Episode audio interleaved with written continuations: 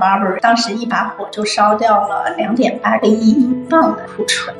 我去年一年基本上在工厂待了差不多有三百天的样子。怎么能够让机器和人更好的来协作起来？大家好，欢迎收听创业真人秀，这里是极客公园旗下面向早期科技创业者的访谈栏目。我是本次主播王氏，在创业真人秀，我们会邀请各领域的科技创业者，聊聊他们的创业经历与他们看见的未来。欢迎大家关注我们的同名微信视频号“创业真人秀”。每周二和周四晚八点，我们准时开播。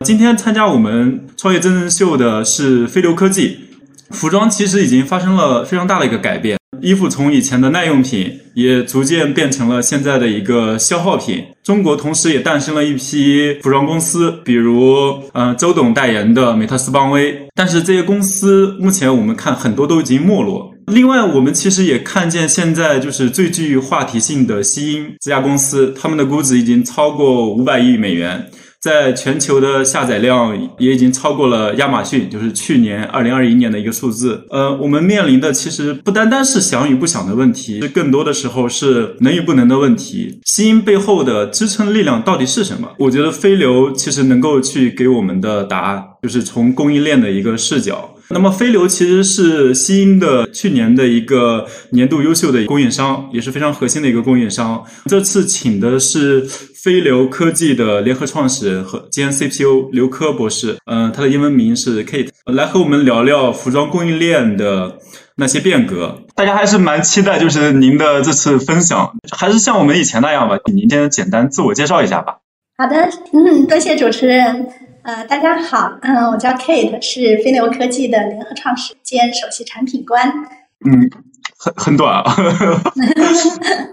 那就把之呃之后更详细的介绍给留在后面。呃，我最开始在看我们公司的时候，它叫飞流科技。呃，我比较好奇的一个点，就我们公司为什么会选飞流这样的一个名字呢？我们公司有三位啊联合创始人，当时从呃 IBM 出来，然后联合成立了飞流这家公司。从整个的这样的一个具象上来看，飞流是一个飞翔的石榴啊，石榴是一个多子，形容着像大数据一样很多的这样的一个数据，然后在云的 cloud 的时代，然后飞翔。那更直简洁一点的含义呢？因为啊，我们创始人 CEO 的呃 last name，他的姓里面是有费 F E I 的这个音。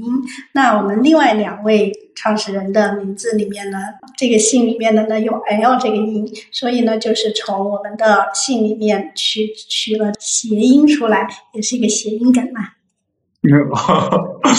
哦，原来原来是这个这个样子啊！您其实作为它的核心的一个创始人之一嘛，创业之前您的经历是怎么样的？每个人创业都是有各种各样的初衷。那之前的话呢，我们呃这个团队当时最早的时候呢，在国外有比较长时间的工作和生活的经验。我自己本人呢，在美国待了有十年。啊，当时呢，我们帮助像一些快时尚的巨头，比如说 Zara 去打造它的快板供应链，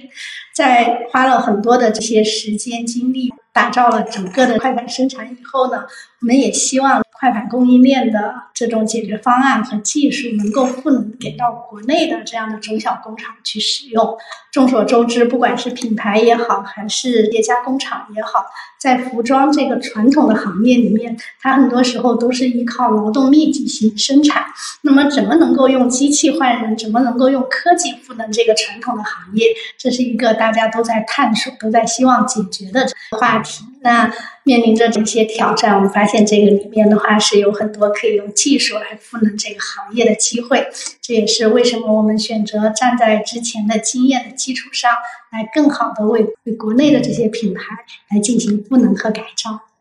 我问几个问题。据我了解，您其实之前从事的是前沿科技的一些研究。虽然我们说服装行业有非常多的机会，但是您选择了它，有没有一些其他比较私人的一些想法？嗯，其实我在服装工厂待的时间比较长。那当每次去服装工厂的时候，其实这种心情都是比较震撼的。如果我们说是一个这种微笑曲线的话，其实服装加工厂是处在微笑曲线的整个的下端。你可以看到有大量的这样的一些纺织工人，他们每天的在流水线上面生活的。加工的工作的时间是比较长的，一件衣服从它变成布，然后裁成片，然后把这些片再通过不同的加工，通过不同的工艺印绣花，然后不同的工序做成袖子，做成领子，很多人为之付出劳动，最后变成了我们身上穿的一件一件的衣服。那么在这个过程中呢，我们其实是看到像很前的啊加工生产的方式，品牌方。他通过订货会，通过大量的下这样的订单，经常一下就是几万件、几十万件的，按季节来进行采购。那么工厂的工人接到这样的订单以后，他会啊昼夜辛苦的来把这些订单、把这些布、把这些原料做成漂亮的衣服。不管是穿在一些时尚周的模特身上，还是我们这些普通人的身上，变成非常漂亮的成品。其实这个光鲜亮丽的后面呢，我们也看到啊，这种生产方式带来这个行业的一些浪费。所以就是对我触动比较大的，比如说我们看到这样国外很多一线的品牌，它的这样的服装。啊，生产了以后销售不出去，那么成为了库存。有一些大牌，它是会把这些库存都是烧毁，甚至是堆砌在这种垃圾堆里面，他也不愿意把它降价进行处理。疫情之前后的时候，一八一九年的时候，大牌的一些企业像 Barber，当时一把火就烧掉了两点八个亿英镑的库存，那相当于几十个亿。那这里面带来的浪费其实是很惊人的。国内的品牌呢，它很少直接把这些进行烧毁和这种堆砌，但是呢。堆积如山的这样的库存，不管是堆在仓库里面，还是通过一些下沉渠道下沉到四五线，它的一些堆积的库存，也导致了国内的比较优秀的品牌，像美特斯邦威啊、拉夏贝尔啊，这些都是被几十万的这种库存压得喘不过气来。所以看到这种生产端的过度的生产带来的积压和浪费，也是让我和我们团队有一个初心来改造现在的浪费的情况，希望这种绿色的生产。可持续的生产能够帮助这个行业带来一些不一样的东西。哦，原来真的是基于一种责任感。我以为，呃，可能基于女性视角对于衣服本身的一种喜爱。谈到您的之前的一种创业经历嘛，其实还有深入往下聊的几个点。第一个点就是您当时在 IBM 给别的快时尚公司提供这种供应链方案，就是这种方案能够直接去落到我们国内吗？在国外，当他做这样的一个大的项目的时候，他通常是分阶段、分步骤的来进行。最早的时候会去做一些这种咨询方面的这样的一些项目，然后去咨询品牌方的一些时尚巨头它存在的一些问题，帮他做这些 IT 架构的一些设计，包括从服务器的购买、从资源的搭建，然后一段一段的解决各种问题。但是在国内，我们看到其实很多的服装加工厂，它一方面呢，有一些是以做这种外贸单为主，有一些是做这种内销单为主。那么，不管是外贸还是内销，在现在的这样的一个呃人工成本不断的上涨，然后外贸的订单也变得萎缩的情况下，它遇到的挑战是比较大的。它没有时间，也没有预算，能够一年一年的从头开始来。改善它的供应链的体系，那么它需要一套方案，能够帮助它切合到它的实际，很快的使得呃系统的选择到使用。很多我们看到的一些百人的工厂啊，甚至是规模更大的工厂，它整个连 IT 部都没有。那这个时候。在这种情况下，怎么能够帮助这些工厂去改变对于系统的这种拥抱？他要看到什么样的系统能够帮助他？这个其实是说国外的方案是做不到的，国内的很多方案也是，呃，存在着一种比较难去适应服装的各种款式的生产。我们需要通过不断的去了解，不断的去熟悉这些场景，不断的去用后面的这些数据进行分析，来做出这种通用的版本的迭代，使得我们的系统能够帮到更多的服装工厂很快的去使用，在云上面的部署，让服装工厂可以有一套系统。不用去投入很多的 IT 的资源，那么也不用很高的学习成本，即插即用，拿过来很快啊，两三天就可以给到工人培训，工人就可以上手去使用。这个是我们一直致力于帮助服装工厂去实现这样的一个效果。就是我们普通大众其实对服装本身的一个感觉，其实就是那些服装品牌嘛。当我们去谈服装本身的一个供应链，包括它的工厂，您能不能给我们描绘几个数据，让我们更有感知？比如说，服装工厂它大概的规模是怎么样的？它的数量有多少呢？这会是一个非常分散的一个行业吗？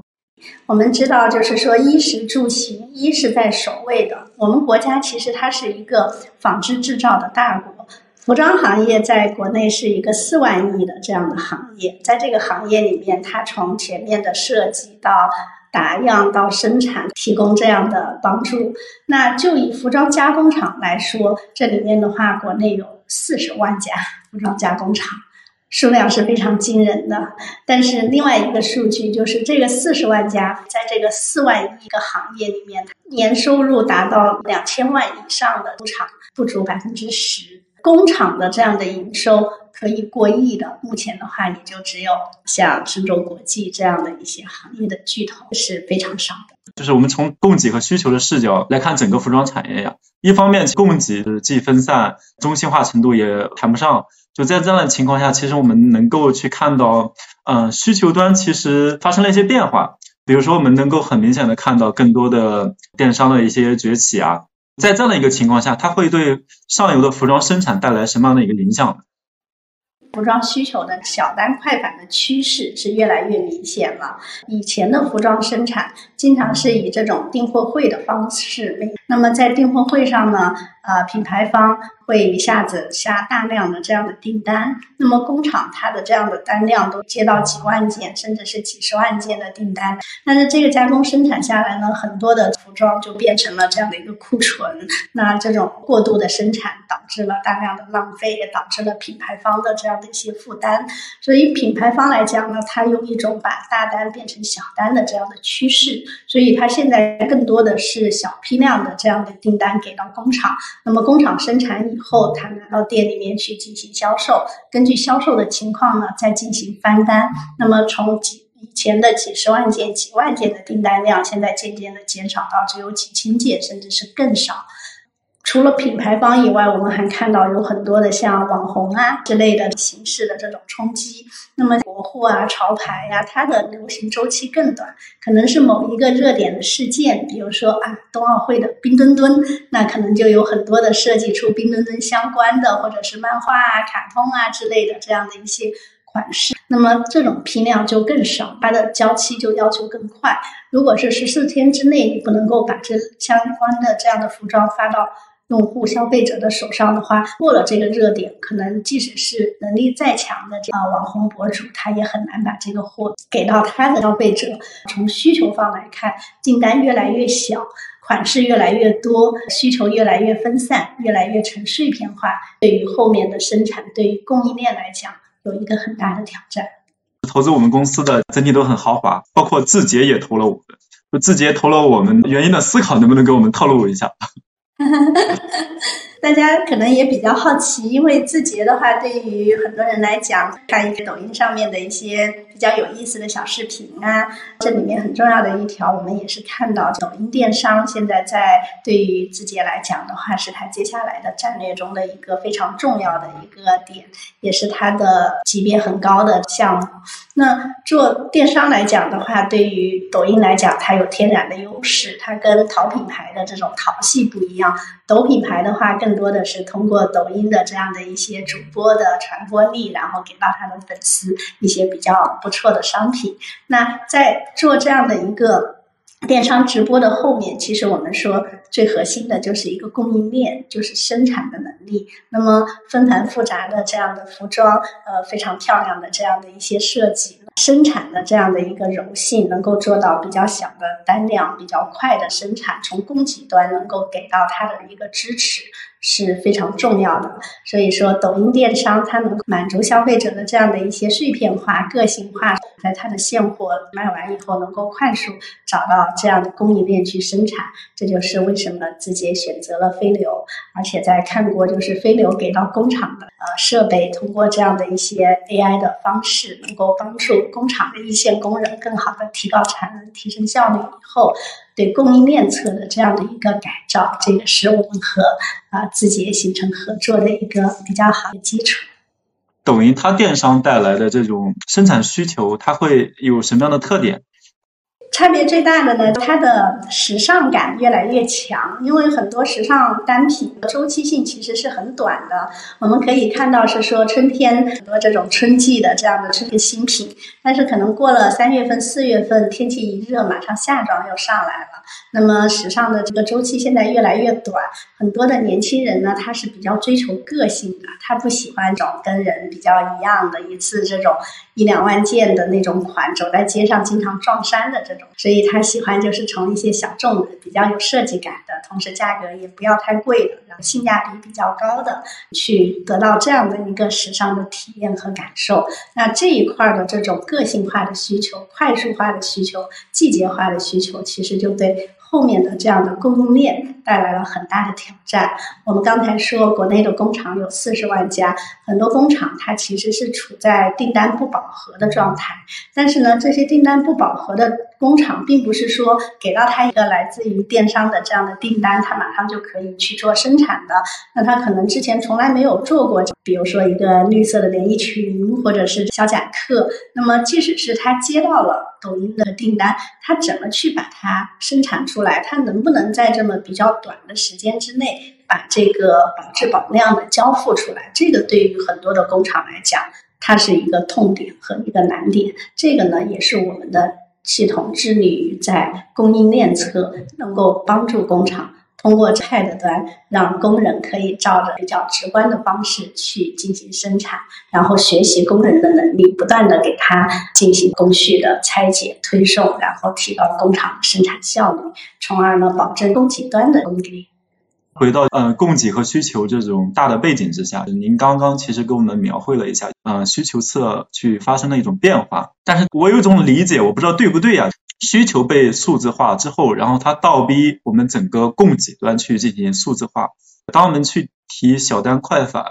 去提这种单量如何小，如何去更更敏捷，我们前端的品牌之所以能够把单量压那么低，它其实是。已经对它的用户有非常清晰的一个描述，包括它整体的前端需求侧的满足都已经全部的一个数字化，所以它能够结合用户的需求，把它的面向工厂的生产的需求给颗粒度给降低。我的理解，它其实是能够给到工厂一个非常清晰的画面，之前可能是非常模糊的一种状态的，因为工厂也不知道市场需求到底是怎么样。所以，与其这样，我不如干脆生产很多件。它既滞后，也不能去很好的满足用户的需求，因为它完完全全其实是一种猜测嘛。然后现在，当我们去看以电商为核心的这种需求侧，在慢慢的进行数字化之后，好像是慢慢的可以变成一个更为科学化的一一种体系，导给这个生产侧。我我不知道我这样的理解对不对啊？想听一下您的看法。其实，对于需求数字化来倒逼这个供给端的这样的数字化，整个的这个逻辑是成立的。但是，需求端的数字化也是一个比较漫长的、正在探索的道路。我是电商的话，它网上的很多的商品的数据，它的一个库存的数据、一个进货的数据，它都有。但是呢，怎么让这个数字能说话，能够？给到他更好的一个决策，让他能够决定它分多少批次去做这样的一个企划案，然后对应着它每一个服装的这样的一些波段，然后不同的库存、不同的进货，那可能就是说，它即使是电商，它在线上的这样的一些投放是不一样的，那它可能同样的一个品牌，同样的一个款，那在。南方已经是春暖花开卖的比较好的时候，可能在北方的话呢，还是比较厚重的服装在需要，所以呢，它做到能够分季节、分人群，甚至是根据一些活动，然后来决定生产多少、进多少货，这个其实对需求方来讲也是很难的事情。那对于飞流来讲的话，当我们说供需平衡，我们通过这样的一个数字化的在生产侧的赋能，然后做到它能够进行这样的小单快返的生产的同时，其实对于需求侧的呃数字化的智能化的决策，也是我们在不断的去努力的方向。因为服装的供应链的链条，它是一个从上到下的链条。嗯，生产端是比较难的，因为它的使用到的场景是比较丰富的。但是生产端的改造能够做到这种五加七加三的小单快返的同时，其实我们也有能力去用这样的数据帮助给到前面的品牌商。当你生产出了这些衣服，你的这个订单被交付以后。你的货发到了哪里？你的库存是什么样的？你的销售的数据是什么样的？根据不同的呃门店啊、不同的地区啊、不同的人群啊，比如说大学城附近的某些服装的销量，和你开在一个呃这种商场或者是一个白领的写字楼附近的一些线下的门店分销的渠道，那进货的量又不一样。那网上也有不同的渠道，可能你在啊。在在不同的平台，京东啊、淘系列啊、抖系列啊，也可能有不同的分布。需求的数字化和供给的数字化，它其实不是完全脱离的，它是共生共存，而且是不断的去进化的。小量反单，您是怎么看的？我们说的响亮反单呢，就说到了有一个时尚的巨头，现在正在迅速崛起的跨境电商，大家也知道，就是西影。西影的话，其实它是一个小单快返比较典型的例子。那么，西影为什么能够做到一个比较优秀的这样的跨境电商？其实它不仅是吃到了国内的商品比较相对来讲价格比较低的这些红利或者是优势，更多的呢，就是它做到了。小量返单的一个很好快感供应链的优势，吸引的订单，它在首单的时候通常都只有一两百件起，那么它返单的速度非常快，每天给到工厂的订单都在一万件甚至一点五万件的这样的一个数量上，大量的都是一些返单的订单，这样就可以帮助它前端的设计，帮助它前端的上新变得特别的快。聊到就是我们飞流自身啊，我们刚刚。供需的供需的一个视角，就是它俩其实是一个互相促进的一个过程嘛。当我们需求发生变化，然后供给也在变化，而而飞流正是在供给端扮演我们非常重要的一个角色嘛。飞流在最开始创立的时候，为什么直接就开始从工厂干起，而不是像别的创业者先从行业的一种 SaaS 做起？后者的切入角度不是更简单一些吗？直接从工厂做，难道不是更难吗？对我们去跟服装工厂谈，我们当一开始也讨论过，就是一些更加呃轻量级的这些方式。但是呢，我们去跟服装呃行业的这些工厂接触下来，我们发现啊，服装行业它是有它的特点的。有一些工厂的老板，他之前就没有接触过信息化。它都是从一线的呃这种车位工啊，然后从几台缝纫机到十几台，到一个厂这么一点一点的做起来的。他觉得系统可能对他帮助不会很大。还有一些老板呢，他在前面的创业的阶段也赶上了一些比较好的时代，通过做一些这样的外贸单啊、进口单啊，然后迅速的成立了自己的一个工厂。这个时候呢，他发现当靠人的力量不太容易管的时候，他求助于系统，但是在这个上面也走了很多弯路。所以呢，没有接触过系统的，还是接触过系统的工厂，他都希望有更好的系统能够来帮助他，来提升他的生产。而这样的系统，在现在我们看来，不管是就是撮合的平台，还是做一些精益生产的这样的咨询的服务。还是从设计到打样的这样的一个全生命周期的管理来讲，你要做到一个生产的系统，而且不是一个单纯的生产过程的管控，就是我们说的单纯的一个 mass 或者是进销存的 ERP 的系统，而是能够真正的帮助他把生产的。各个阶段能够串联起来，把各个阶段的数据能够提炼出来，然后生成各种的策略，能够用各种各样的方式在人工端，不管是通过 Pad 还是什么方式，能够给到他一些简单易用的操作。这个其实是各个服装工厂他们都梦寐以求的一个东西，也是非常难做出来的东西。但是，一旦做出来了，它是工厂所需要的，它能够给到工厂、给到工人创造价值的东西。飞牛今年已经是进入到第五年了，在我们创业的前几年里面，其实我们都在不断的沉下心来，在工厂打产品，因为我们相信给到工厂创造价值的东西，也是真正的是有生命力的产品。呃，刚谈的工厂，就是我很好奇问一点，就是您其实作为高管嘛。那那您是哪待的时间多？是办公室多呢，还是工厂多呢？我去年一年基本上三百六十五天在工厂待了，差不多有三百天的样子。哦，都是在工厂待着啊。刚才我们也是谈到工厂，包括我，可能很多大众对于一件衣服生产的一种复杂度，可能是没有感知的。您能跟我们讲一下一件衣服它有多少工序吗？它生产到底复杂在哪里呢？嗯，我们对于服装一个比较简单的一个理解就是啊，我去定做一件衣服，然后那老师傅帮我选款布料，然后给我量个体，帮我把我的这一身的衬衣呀或者西装啊就给定制出来了。这个呢就是单件衣服的最传统的手工作业的方式。但是在流水线上呢，这样的方式就来的太慢了。那么我们说一件衣服，它在设计师设计，然后。定稿打样出来以后，进入到大货生产的时候，首先呢要把这件衣服对应的这个面料给准备好。那这个面料呢，它可能又分成主要的主面料和一些辅面料。主要的面料呢，就可能您身上现在穿的这是一件小开衫，那么它整个的面料啊，那可能你的袖子上面有一些袖口，那它的螺纹啊，一些这样的地方呢是它的辅面料。那上面可能还会有些纽扣啊，可能还会有些拉链啊、橡筋啊。等等，这是它辅料，这些主布、辅布，然后辅料到了加工厂以后，它首先呢要把这么一卷一卷的这些主布、一些面料把它松开来，这是一个醒布的过程，跟我们经常说的醒茶啊、醒花啊其实是一样。布的话，它要放松。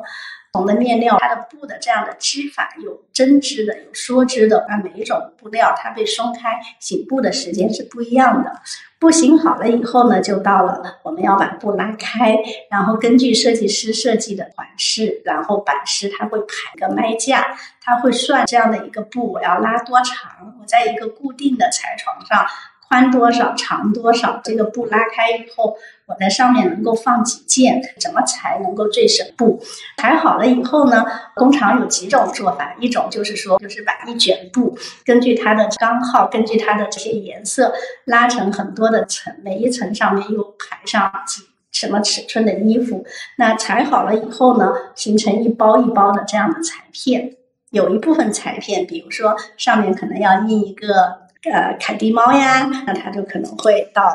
外面去进行这个英绣花，或者是进行这样的一个二次加工。另外一部分裁片呢，裁好了以后呢，就会把它放在一边等待，等待所有的这些裁片，不管是跟前面的前身有关，还是跟领子相关，还是跟袖子相关，还是跟后片相关。它裁成各个部位、各个尺寸以后，然后配套以后会下到车间。那么工人呢，他就会把这些裁片一包一包、不同颜色、不同尺寸的组装起来。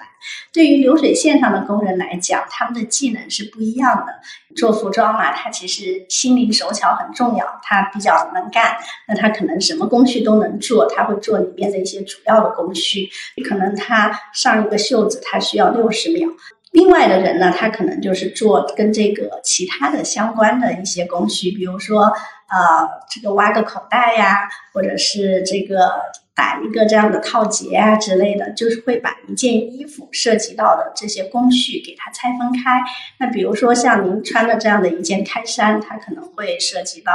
四五十道工序，那一个人做的可能要二三十分钟，每道工序呢，它又有一定的这样的一个时间，那我们。通常我们会用系统，然后把这个时间给算出来，然后会排到每一个员工的这个上面。那么每个员工他在做的时候，他用到的车又是不一样的。我们看上去都是缝纫机，但是这里面有的是平车，有的是考克车，有的是上拉链的，有的是拉套结的，又都有不同的车种。所以把这个工序分拆的过程，也是实现就是人，然后人的技能。我们说的机就是设备，有没有足够的设备？它会不会操作这个设备？料就是相对应的这一卷布、这一包裁片有没有到齐？然后法就是它的这样的一个工序，它能不能做这道工序？它这道工序做不出来，有没有人给他补位？有人给他补位以后，别人的工序又被谁来做？还有环，就是这五个维度的这样的一个统一。所以看上去。这一件衣服从一匹布到最后一件成衣出来，如果是做一件很简单，但是要把它组织成流水线生产，然后提高它的效率，让这个衣服源源不断的从一片，然后到成衣，然后到后面的这样，包括这样的大烫、折衫、打吊牌、装箱、出运，整个的完成，这个过程还是非常复杂的。非常的专业。另一方面，我真觉得就描绘的非常有画面感。从您刚聊的一个点，嗯，我们服装厂其实面临的一个核心的问题，其实是一个工序的一个分工。对于服装厂来讲呢，就像刚才说的。他之前做这样生产的时候呢，更多的是依靠人的经验。比如说，他接到了这个订单，他要去生产这件衣服，他首先是请他的班组长啊，或者是他的版师，把这件衣服照着这个样衣给做一遍。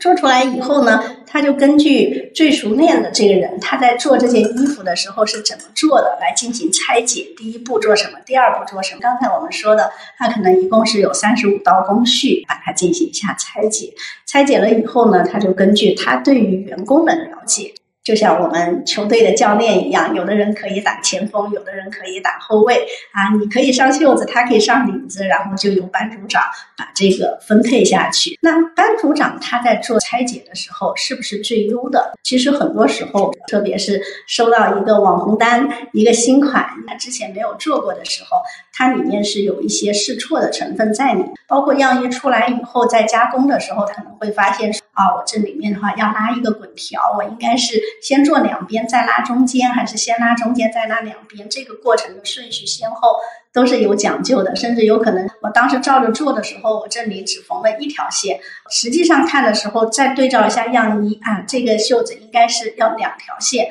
那这样的话，我车的时候我就要多车一道线上去，在不断的反反复复的去试错的时候呢，就导致它拆工序的时间特别长。它转款的时间也特别长。所谓转款，就是他拿到一个新的款式，从第一包裁片进到这个组上，到第一件成衣流出这个组所花的时间。那么，如果他做的这个订单一下子就是几万件，一做就做一个月，整个试错的这个过程涉及到款式的复杂的程度，三到七天都是有可能的。这样就导致你最后真正的开始，大家找到自己适合的工序来进行生产，都是到了七天以后了。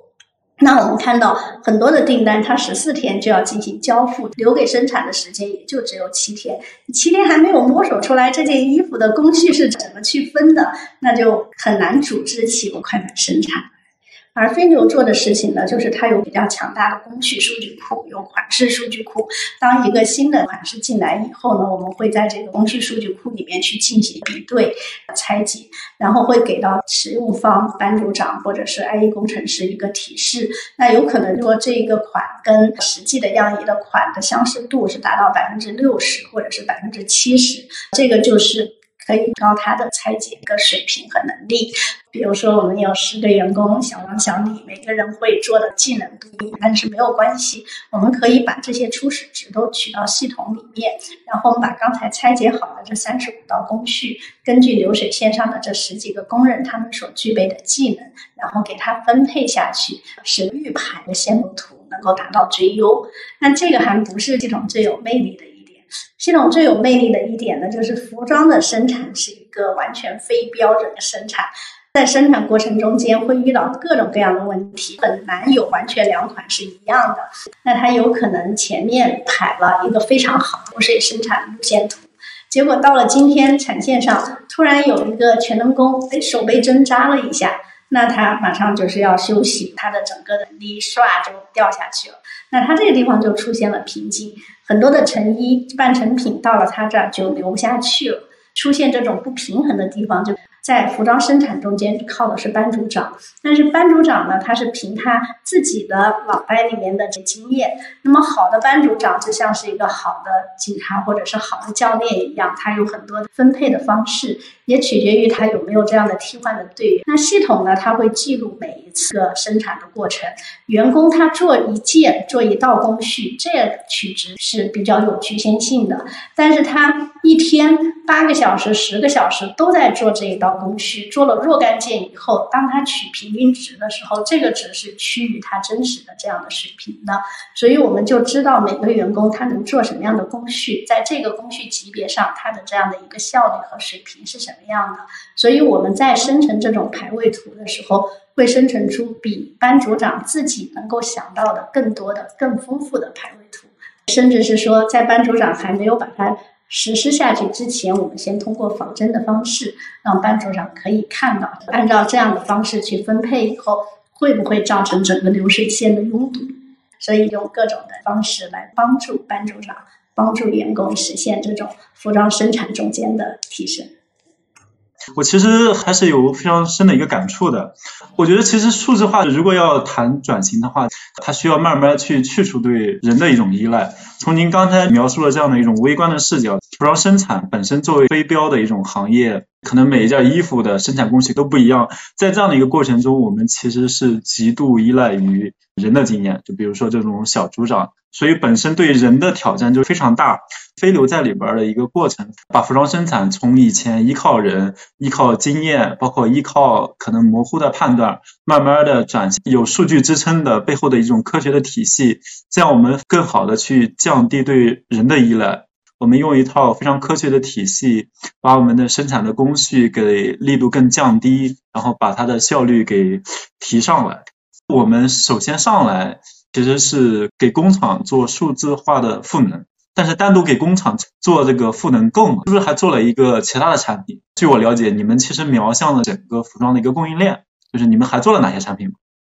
我们从最开始是啃的是最硬的骨头，但是在这个啃这个硬骨头的过程中呢，我们其实和服装工厂渐渐的建立了信任和伙伴的关系。这就说到了我们的另外的一个平台，叫做“黑袋子”。这个名字的由来呢，也比较有意思。如果您去到服装的一些批发市场，比如说像上海的七浦路啊，北京的动物园动批呀，那如果是说你是背这个小包然后过去，基本上就知道你是零售端的，所以这个档口的老板给您报价的时候呢，报的就会比较高。那 B 端的进货商他会拿一个黑色的马甲袋。因为他不想让别人看到他拿的是什么样的货，所以他去档口拿一个黑色的袋子去拿货，把他选好的款放进去，然后直接就付钱带走。所以我们看到很多的黑袋子出现在服装的批发市场里，这也就是我们的黑袋子平台的来历。它其实更多的是解决了服装工厂。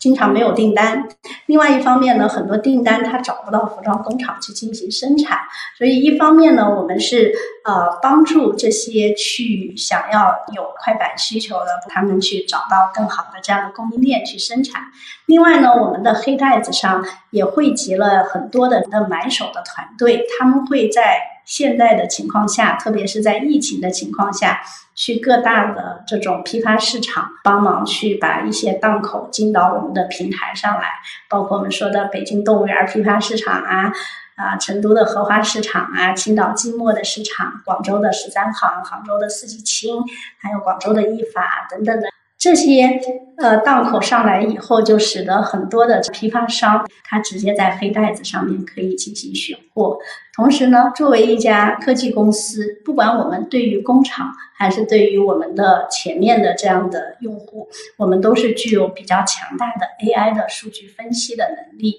所以我们会根据不同的用户的情况，给他进行这样的一个款式的推荐。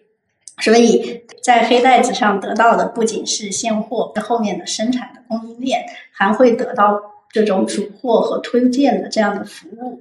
通过这种方式呢，我们服务了抖音上面的很多的主播，特别是一些头部主播和一些中腰部的主播，因为对于他们来讲，选款其实不是一件很容易的事情，因为要找到他们的风格，要找到他们针对的人群，要有他们的特点，同时。给到他们的这些服装的这样的一些组合款式的组合，要能够具备一些原创的特点，具备一些更加靠近工厂的源头的特点，因为这样的话它的性价比会比较高，但是同时品质又要好，所以源头原创好品质，这个是黑袋子这个品牌致力于所做到的事情。呃，我自己也去那个批发市场就是转过，因为我有亲戚。他们自己也开这种服装店，然后也去批批发市场，我跟他们转过。我觉得当时去那种线下的批发市场啊，既要拿货，包括它的物流，然后包括跟别人谈，包括去选样，真的是特别繁复的一件事，也特别去考验经验。呃，如果批发市场本身能够去在线化，本身也能够就是我们通过一个 A P P 就能够进去有一个浏览，本身这一块的提升也是非常值得期待的。所以黑带的这个产品，它其实是已经上线了。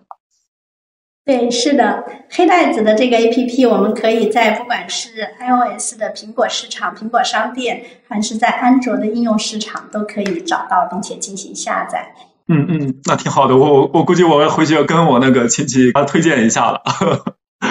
除了就是黑袋子这样的一个产品，还有其他的一些产品去做整个供应链的一些布局吗？连接黑袋子和我们给到工厂的这一套系统，我们叫 So Smart，也叫做真聪明。黑袋子上的订单，工厂通过 So Smart 来进行接单，也可以通过 So Smart 来生产它自己的订单，然后实现它在工厂侧的一个生产效率的提升。那么在这个中间呢，是飞牛自营的个呃生酮的平台。一端是连订单，一端呢是把这个订单分发匹配到工厂，这就是根据不同的工厂的种类，它能够做的产品的类别，然后不同的地域啊，等使得订单的匹配更加智能。相同类型的订单，我们可以进行核单；一些比较大的订单，我们可以进行拆单，然后通过提供对于工厂的品质的跟进、一些跟单和品控的服务，使得这个交付更加的。顺畅，使得工厂呢，它不仅是用我们的系统，它也是我们的合作伙伴。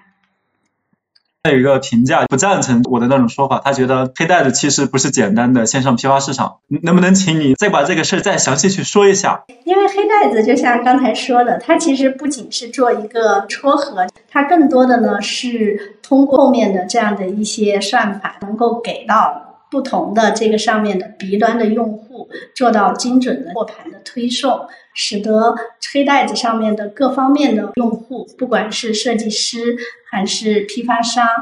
在这个平台上面都有它的定位，都可以成为这个平台的一份子。黑袋子和现在的幺六六八，呃，有什么区别吗？它的优势是什么？众所周知呢，幺六八八是阿里的一个 B to B 的这平台。把买方和工厂来进行一个撮合，那么它其实主要是以做撮合为主的。呃，黑袋子这一块呢，它其实不仅仅是做撮合那么简单，它里面的话其实是基于我们后面的快反生产，五天打样，七天大货生产，三天翻单，工厂接单以后，它能够高效的去进行衣服的工序的拆解、工序的分配、工序的生产的能。力以及整个的这一套现货转生产的这样的能力，这个五加三加七的能力也是黑袋子有别于其他的单纯做撮合平台的不一样的地方。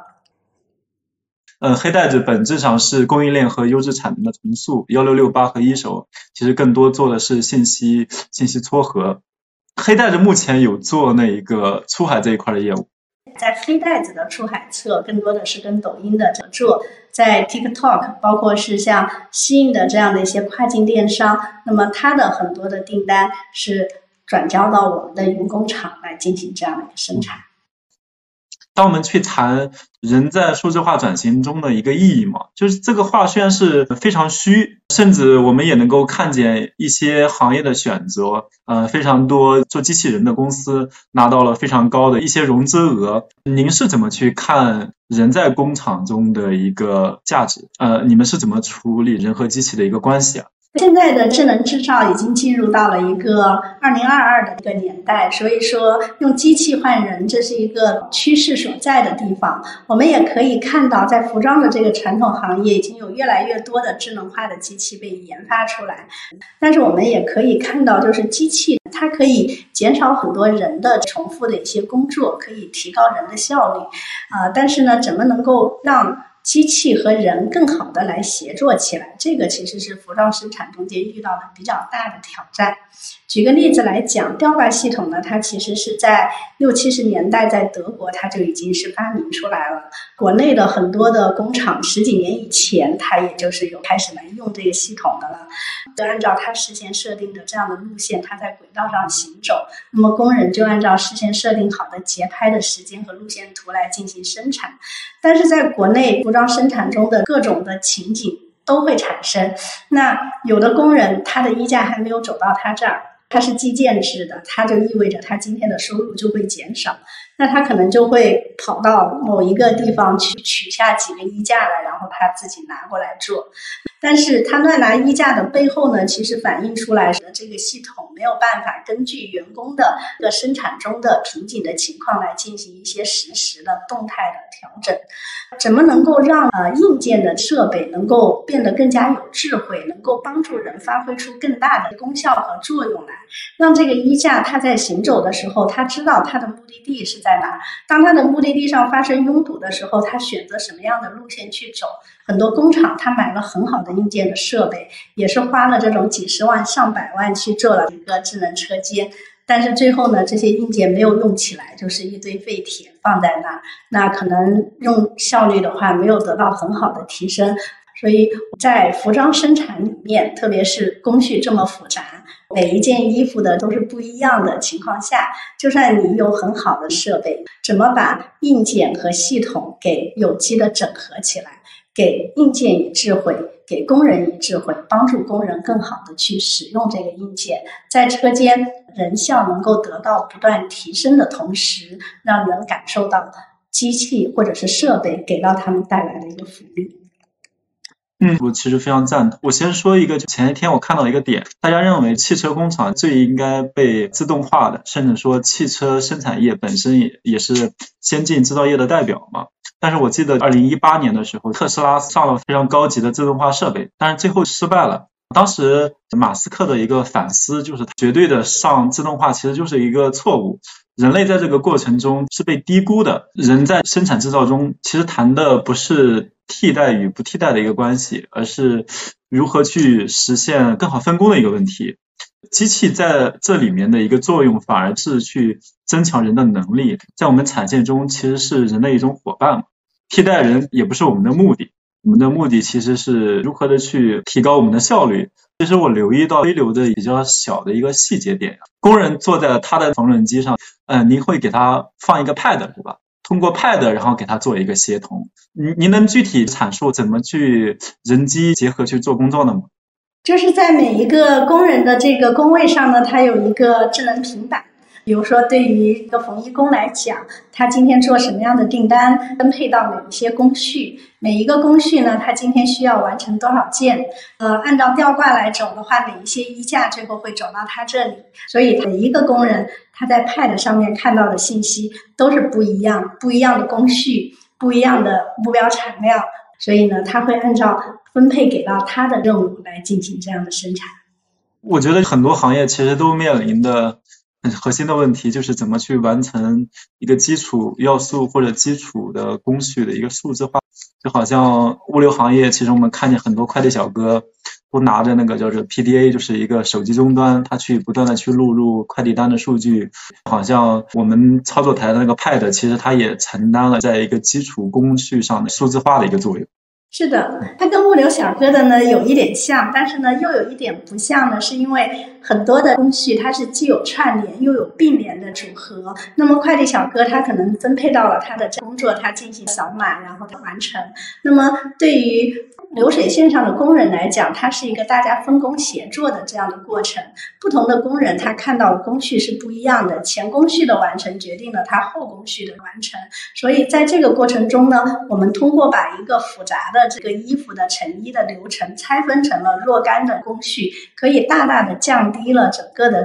招工的难度和学习的成本。你让一个工人他要做成一个非常心灵手巧的全能工。需要花很多的时间在这个工厂要学习很多年，但是你让他上来就只是的上一个螺纹，那对他来讲的话难度就大大的降低。那么他不断的去做这一道工序，他的熟练度提升以后，它可以使得整个组的这流水一个节拍时间都能够得到提升。这个呢，就是说系统它会根据这个组上的人的效率，不断的去学习，不断的去拆解，通过人分工协作来提升这样的效率，把比较复杂的工序通过大数据的方式进行后面的学习以后，以最简单的、最直观的方式呈现在员工的 Pad 上。这个是我们一直致力在做的事情。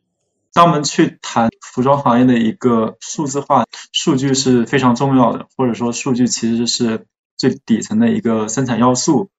但是数据其实面临一个非常大的一个挑战，呃，数据会面临数据孤岛的问题。我们会面临这样的挑战吗？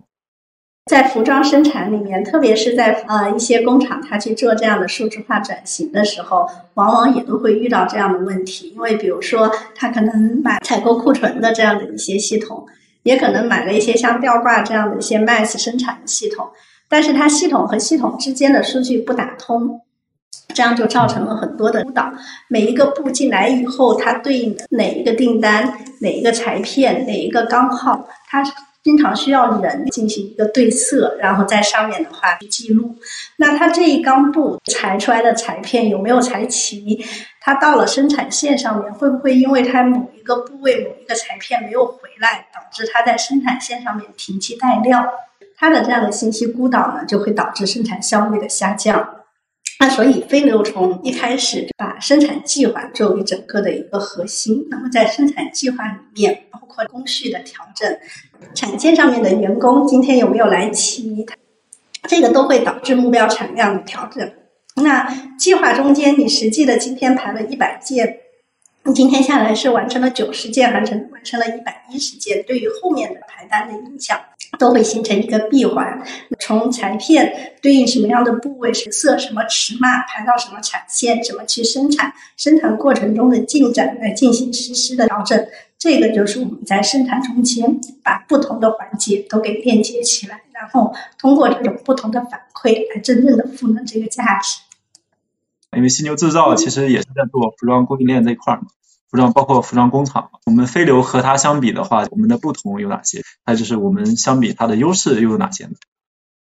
呃，犀牛呢，其实是一个庞然大物，大家也了解到，它在信息化、在数字化方面做了很多的研究。那飞流跟阿里的制造不一样的呢，就是呃，飞流改造过的工厂里，既有就是说像阿里犀牛，它可能自己自建的或者是服务的这种产值超过千万的工厂，超过千人规模的这种大厂。但是我们服务更多的可能是年产值只有几十万，可能甚至只有几万，然后产线上面只有百来号工人，甚至只有几十个工人这种规模的中小的工厂。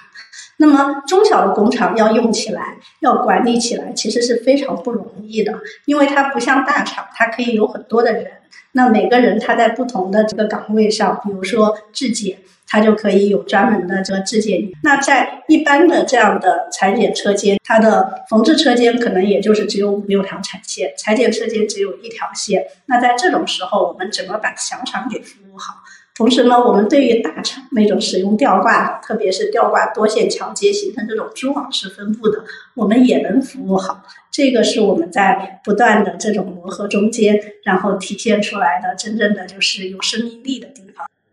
嗯，因为从中国的现实来说，大部分的服装厂其实都是这种中小型嘛，没什么科技含量，反而飞流去瞄向这样的一个人群，去帮助他们更好的去适应这样的一个时代的发展，我觉得代表着一种科技的态度吧。你们本身一方面其实高学历，另一方面其实都是这种高科技的一个背景，但是却选择如此接地气的一个行业，我我觉得这这一点本身还让我非常钦佩的。嗯，您您做服装这一块儿，就是说供应链，您的衣服一般在哪里买呢？有的是就是我们工厂它直接的自己设计的，然后自己出品的。那也有很多是在我们的黑袋子上，因为黑袋子虽然它是针对于批发商为主，但是它上面有很多的设计师款，而且也有这种一件代发的。哦，原来这样，那我也可以考虑考虑。当我们谈数字化转型，离不开的一个话题就是用什么样的工具去做数字化转型。一提到工具，我们可能要落到具体的技术。是目前就是我们非流行会关注哪些技术呢？从我们最早开始在研发这个系统的时候呢，我们都是采用的是把它放在 cloud 上。后面的话呢，通过强化学习啊、机器学习的一些算法啊，然后去做很多的算法规则和引擎。那么在后面呢，在跟硬件去做对接的时候呢，我们也提供了各种各样的接口。从数字孪生的这个上面来看呢，我们除了正常的代码，它更加灵活的部署啊，然后通过我们的前端，比如说 Vue 的、Flutter 的，包括后端的 Java 的、Go 的、Python 的算法去描述以外呢，我们还比较多的用到了仿真的技术，在通过这种不断的去进行算法以及给到客户的这种展现上面是用的比较多的。一方面呢，就是说我们在工厂生产里面工序进行了拆解，工序进行了分配以后，我们会帮助工厂去通过仿真的方式，在他把工序给分配下去之前，他可以通过仿真可以看到我现在的这个生产的现状，排位图去排每个人的空闲、忙碌、等待程度是什么样。我通过飞流的 Pad 上面算出来的算法，每个人去调整了工序以后，那么他接下来他是。很忙，成为了堵点，还是说他有一段时间没有活做，还是一个正常的状态？他会不会因为把这一个的几个工序调整通了，而导致更多的拥挤？对于这些什么大数据分析没有概念的这样的一线的工人、班组长，拿着一个 Pad，他能够享受到算法和数据给到他的带来的一些福利？我觉得仿真这样的一个技术的应用，真的是非常值得期待的。最开始其实看仿真，我是我是关注它，其实在航空包括航天领域，它有非常多的运用，因为它当时是为了实现的一个目标，就是预测性维护嘛。从我们这边的应用的一个角度，就是我们如何用比特的流动去代替原子的流动，从而去提前做一些布置，包括计划。从您刚才的结合服装这样的一一个行业，它反而变得非常的具象化。因为您刚才提到，就是我们飞流做赋能的一个更多其实是面向中小客户，就他提出这样的一个问题，就是小厂一般接触新技术的程度较低嘛，因为这里边其实涉及到 ROI 嘛，包括还有我呃工厂是是否有相关人员的一个能力，怎么去解决这样的呃一个问题呢？让小厂真正的能够去接受我们系统，并且实现它自己的数字化的一个升级呢？对，这个就是说到了飞牛的 So Smart 系统，它有别于传统的软件，甚至是像呃犀牛制造，它的上线部署的周期特别短，这个上线部署的时间只要三天，颠覆了所有的认为，就是说我一个软件到了工厂，要先去了解工厂的需求，先是要去做需求调研、做分析，根据工厂的这个情况做一些调整改造，然后再上线，动辄一两个月，长则就是时间更长的这样的一个情况。对于小的工厂来讲，从系统采购到这样的一些 Pad 支架的到位，工厂只要有网络，那我们的实时顾问进场，然后帮助他把 Pad 给装好，给到工人，给到管理层做一些简单的培训，三天左右他就可以开始转款上线，使用系统进行操作了。当我们去谈数字化改革本身，有一个逃不开的问题，就是数字化它的程度深和浅的一个问题。它其实核心涉及到的一个点就是。我们数据是不是足够的多？数据是不是足够的全？数据量能不能足够去满足我们的需求？然后从工厂去挖掘这样的一个数据，一方面当然是我们各种系统工具的录入，我觉得另一方面应该离不开各种 IOT 的一个应用吧。就是在在 IOT 这一块儿，就是物联网这一块儿，我们目前呃有比较关注的一些点。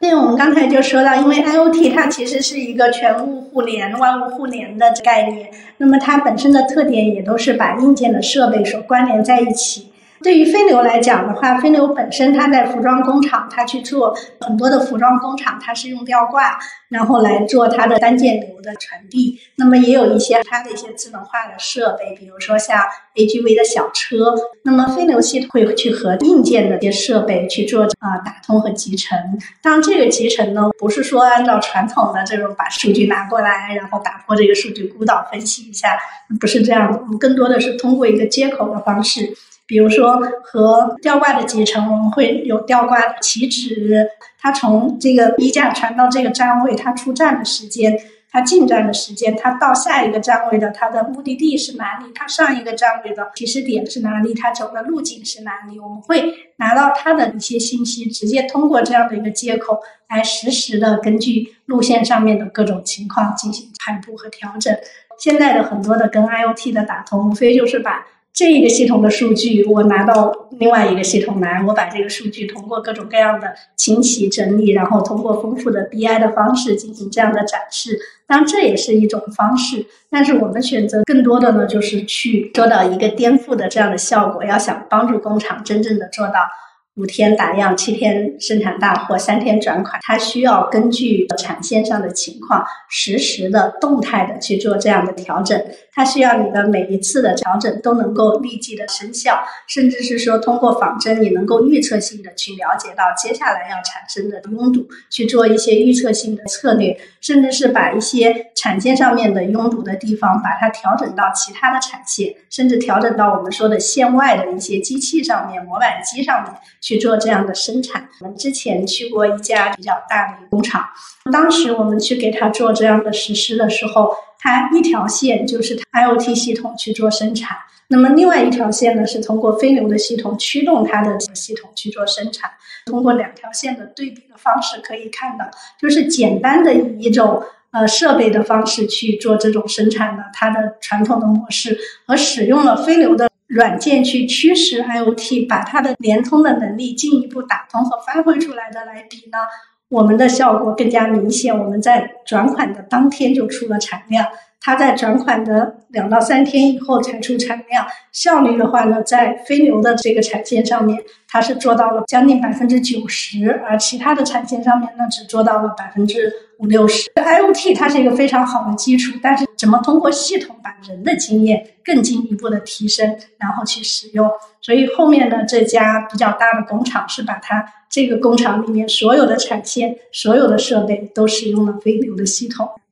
我我总结一下，刚刚其实谈到了两个比较核心的技术嘛，一个其实是呃 AI 仿真，另外一个其实就是 IOT 嘛。呃，我现在其实倾向于就是结合您刚的描述的这种场景，我觉得好像 IOT 在我们里边的价值，让我们的产线布置更更清晰化，我们能够直观的看到运作的细节。这边这里边的仿真更多的其实是通向于我们的我们的工厂如何去持续的去进化，但是 IOT 其实是仿真的一个基础嘛。但是您刚刚其实又强调了一下，呃，人在里边其实呃不可忽视的一个价值。对 IOT，你可以把它理解成一个手臂，那我们其实系统更多的是扮演一个大脑的作用，其实是系统辅助人去更好的去做一个大脑，就好像是说。工厂的吊挂的悬臂，它都有一个 pad。吊挂它是通过它走向悬停，然后来去取各种各样的衣片，然后把它传送到各种各样的地方。但是吊挂它走到哪一个地方，它的整个的启动和停止，以及这样的路线分配和调整，以前是用人来分，现在是用飞流的系统来帮助人来分。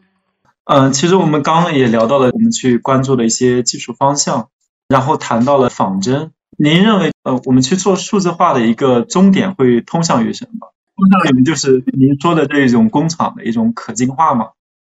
嗯，我觉得是的，因为像刚才说的，针对于整个服装的行业的升级和数字化，我们也是一家一家的去实施过很多工厂，我们也看到了整个的工厂它的一个进化和演变的过程。可能从最早的一个作坊式，包括现在其实也还有很多的这种家庭式的作坊式的生产，然后慢慢的引这样的机器。它的不断的发展和不断的通过这系统，通过这种机器学习也好，仿真也好，算法也好，其实它走向的这一个目标是使得分工协作变得更加的细致、更加的精细化、更加的流畅，使得整个的这个作业的过程能够得到不断优化。这个呢，是我们看到从手工式的作坊式的去生产到这种。大机器时代，然后更加的讲究协同，更加讲究分工，更加讲究效率。当人没有办法去进行思考，对一个这种整个工厂，它可能很多十几条产线。这个订单进来，它分到哪哪些产线做，甚至哪些产线里面的哪些工人组合去做，这个都变成是由系统来驱动着整个的运转，使得它不断的走向分工更加合理、更加精细化。每个人在这个过程中间，他都能够学到东西，他的技能都能够得到最好的提升。这个是我们后面的一个发展方向。它才真正的通向于供应链的。呃，柔性化其实柔性生产其实不是一个新词，它其实已经很久了。从您刚才的一种解读，我会觉得好像，嗯，数字化其实正在给柔性生产在注入新的一种内涵。嗯，是的，因为数字化生产归根到底，它其实就是一个以人为本，它怎么能够帮助工厂的工人现在的工人通常受教育的文化程度比以前高很多，他们的这一代的生产环境也比以前好很多，他的选择也多很多。那他之所以不去做快递小哥，他要到工厂，然后去在流水线上每天做八个小时、十个小时，甚至时间更长。他其实所关注的就是他能不能在这个过程中间学到东西。他的这样的成长不是说像以前靠班组长，我跟班组长关系好一点，分给我的活就好一点，分给我一些 A 类的工序，我的成长就更高一些。他是希望他每天的付出，他能够有一个公平的回报。他在这个环境里面，根据他自己的技能，他能够有他自己的这一个学习的曲线。根据他的学习曲线，他知道我现在只会做一个车种，但是我可以再多学会一个车种，我就可以多做哪一些的工序，我的收入就可以多提高多少。它就会有一个进步的空间，这是帮助这新一代的产业工人更好的在这个产线上面去实现他们的一个成长。这也是我始终觉得，就是说机器和人和 IOT 和协同，它是互互相的共同发展的这样的一个话题。嗯，所以它其实整体是构成了一个大的系统。嗯，您觉得飞流最大的一个竞争壁垒是什么？嗯，我觉得飞流在整个的这样的一个供应链的服装生产的这个供应链的过程中，就像刚才我们提到的，它其实是有从呃设计师、品牌商、批发商、供应商，然后一直到加工厂，链条上面有很多的用户和玩家。飞流最大的价值就是把这个链条上面的所有的方面的方方面面的人都链接到这个链条上。让每一类用户在这个上面都找到他们想要得到的东西。对于设计师来讲，可能是他的款式能够被更多的人认识，能够找到更好的供应链来进行生产。那对于批发商来讲的话，他能够拿到更多的、更好的货。那对于品牌方来讲，他能够小批量、多批次的去进行生产。对于工厂来讲，它的产能、它的效率能够不断的得到提升，它能够接到更多的多品类的订单来生产。这个是飞牛最大的价值。嗯，我觉得就是可以回到大家比较关心的，嗯，西音吧。大家其实对这个公司蛮好奇的，就是西音其实是是在崛起，以后从供应链的视角看，这样的公司会越来越多吗？这样的公司出现是有必然性吗？这几年来讲，我们看到跨境电商其实是比较红火的，特别是受到疫情的影响，跨境电商它可以给到不同的国家。享受到不同的产品，那么特别是国内的一些服装，甚至是日用百货呀、手机壳啊这种，它是有它的一些价格的优势，它可以打到这样的海外的市场。但是呢，新它比较难复制的一点呢，就是它不仅是有我们说的低买高卖也好，或者是利用息差，在我看来，它一个最大的优势在于它后面的强大的供应链的能力。就像刚才谈到的，新的很多订单，它的首单都只有一百到三百件。那么工厂再把这个订单迅速生产，他把这个订单投放到他的国外的市场，然后得到一些啊比较好的好评，然后卖断货啦，卖的很火啦，他能够及时的去进行补单。刚才我们也提到，他的对于这种快返的时间、良品率其实是有比较高的要求的。传统的这种做工厂，一开始只有一百到三百件，就算是翻单，我可能也只有几百件到一千件。那我几个人来把这个做起来，我还没有排成流水，我员工的手还没有做熟，我这个单就没了，所以它的效率是比较低的。他做新的单，很多时候他是赚不到钱的，包括他有时候他在工序拆解工厂没有很好的这个班组长或者 IE 的情况下，他的流水生产是组织不起来的，工序的拆解也是拆解的不是很合理的。那么这种情况下，虽然说是单量很大，订单的品类很多。但是对于工厂来讲，它的盈利的空间是很低的，工人也是要做很长的这样的时间，但是他赚不到钱。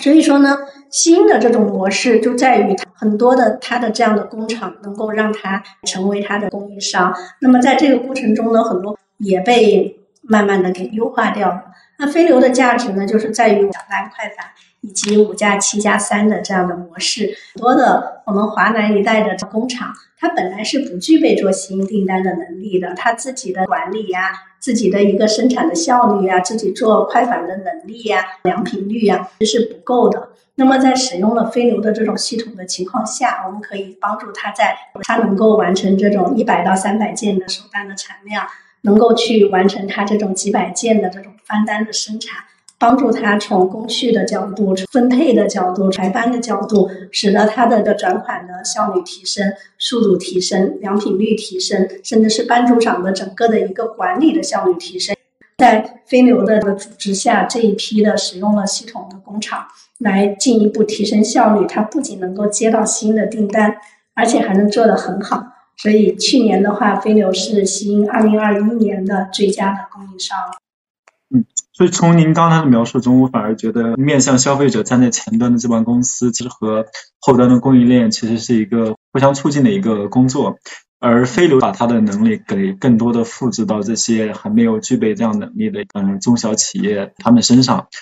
就是沿着这样的一个话题啊，中国是有产业链红利的。早期服装价格很低，我记得我教科书里边经常写的就是中国啊劳动力低廉，然后呢生产的服装物美价廉，所以在国外非常畅销。现在就是在看中国所谓的服装供应链，它还有红利吗？如果有，它是什么？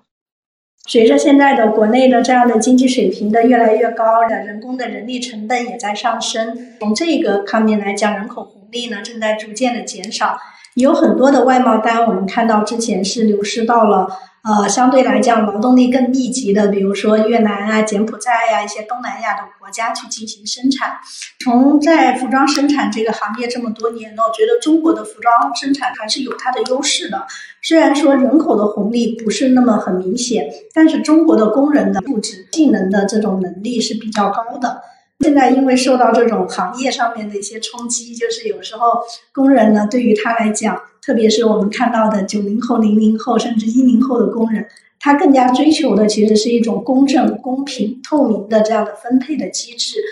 中国的缝衣工人，他们的能力是很强的，但是新人进来呢，一个是他觉得学习成本比较高，他觉得这个学起来比较辛苦；另外一方面呢，他是觉得这个薪酬不公平，有些工序他做了，但是班组长没给他记上，他会花很多时间去在这种扯皮上面。一扯皮，他心情不好了，他就流失了，所以呢，这就形成了一个恶性的循环。那么在这个过程中间呢，怎么能够啊让更多的这种年轻人回到工厂，把他的主观能动性给发挥出来？其实更多的就是对于工厂的管理和一个公平的一个薪酬的体制。而飞牛的 SoSmart 系统，它实现的标准工时、标准工序，它是可以帮助工厂搭建一个更加合理、更加透明的薪酬体系。使得这个工资的成本是可视化的。很多时候，工人现在就是用惯了飞牛系统的，做了两三个小时，点开来看看我这个工序做了多少件，都记录的很清楚。如果工价是透明的，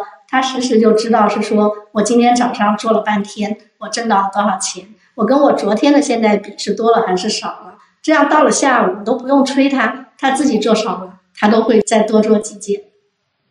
就我总结您刚说的一些点嘛。我们之前传统工厂的那那样的一种管理模式，其实很难对我们员工的他的呃贡献做特别清晰，包括可量化的一个恒定，所以导致在新一代的年轻人身上，其实面临的非常大的一个冲击嘛。我们飞流其实做的推动的呃服装生产的一个数字化的一个变革，当我们去落到人才管理，它实现的就是人人贡献的一个可量化。可量化其实最终通向一种公平的一种分配机制。当我们在谈重塑制造业的优势、重塑呃制造业的价值这一点，往往也是我们之前非常缺失的一个视角。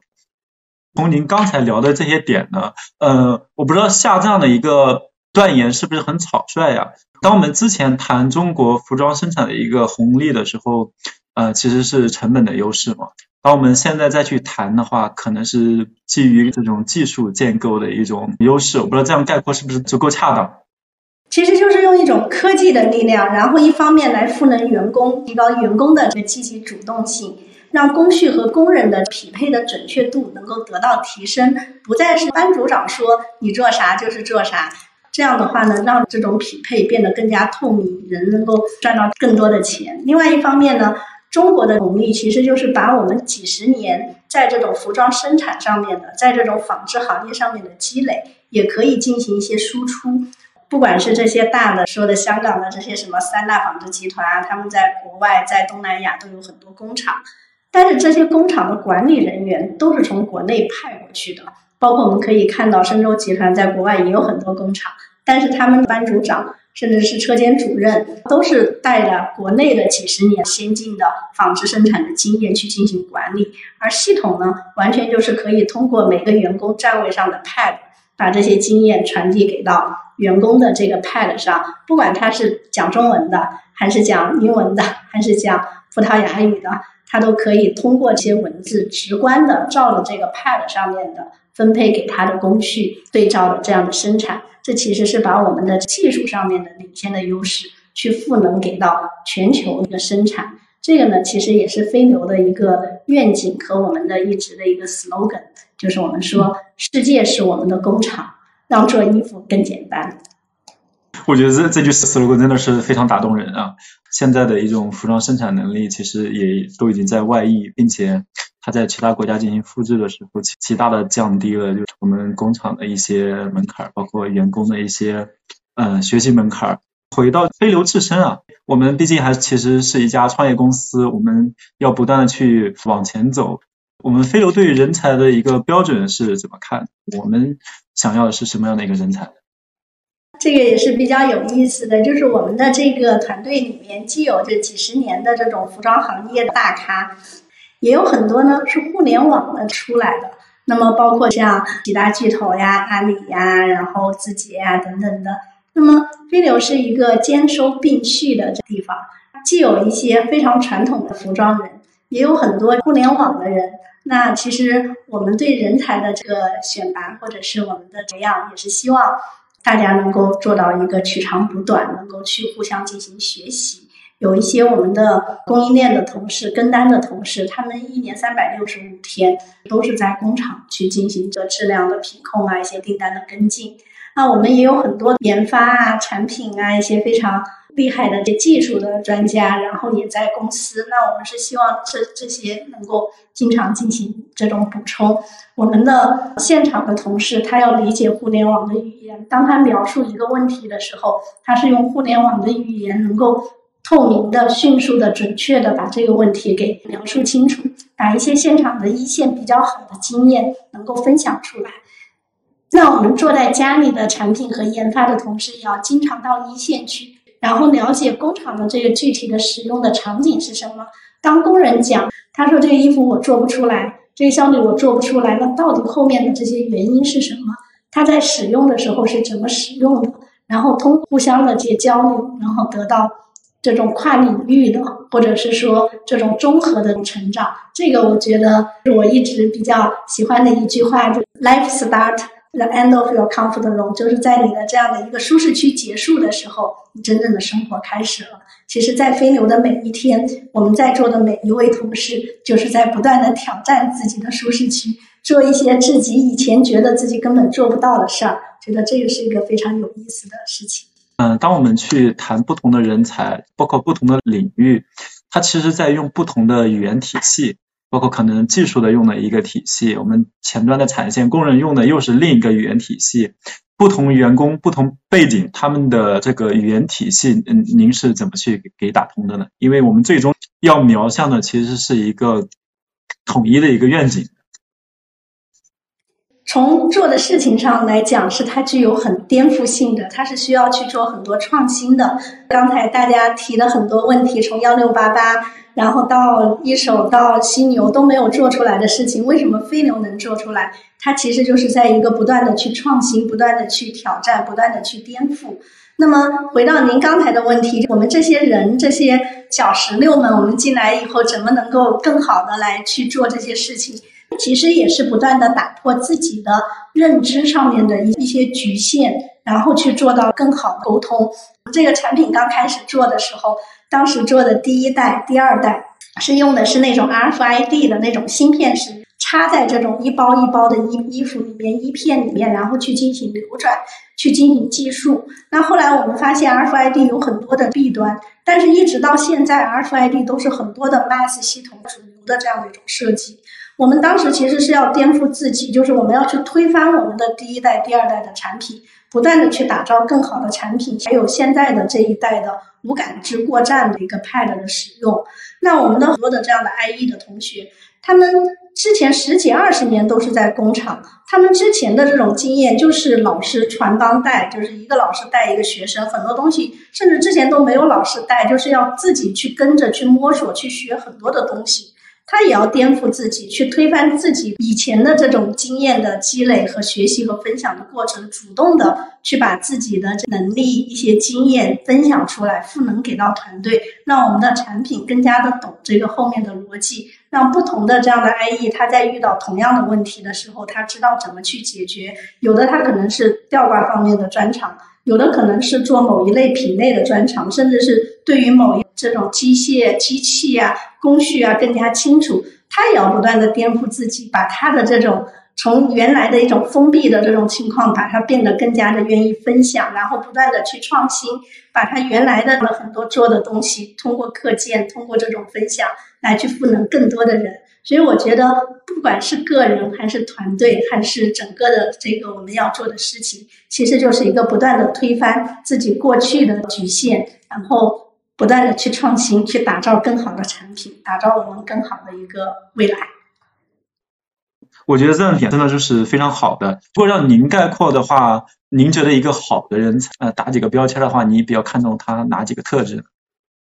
需要给到人才打标签的话，非常看重的一个特质就是一个学习，然后它是一个开放的一个终身的去不断的去学习，一个跨领域的去学习，所以。像学习、开放和长期的、持续的，就是我们做一件事情，我们看的不是短期的一个目标和回报。有可能我们做的这个事情在短期它是没有明显的个水花的，特别是在我们最早的那几年，我们给到工厂，完全是说这个系统拿在这给到这个工厂的产线上去用，工厂用了以后觉得没有帮助它效率提升，那我们马上就回来把这个问题总结出来，然后不断的去研。后面去做好这件事情，持续的提高它的产能也好，效率也好，价值也好，最后我们得到的回报是长期的，是巨大的，而且是持续的。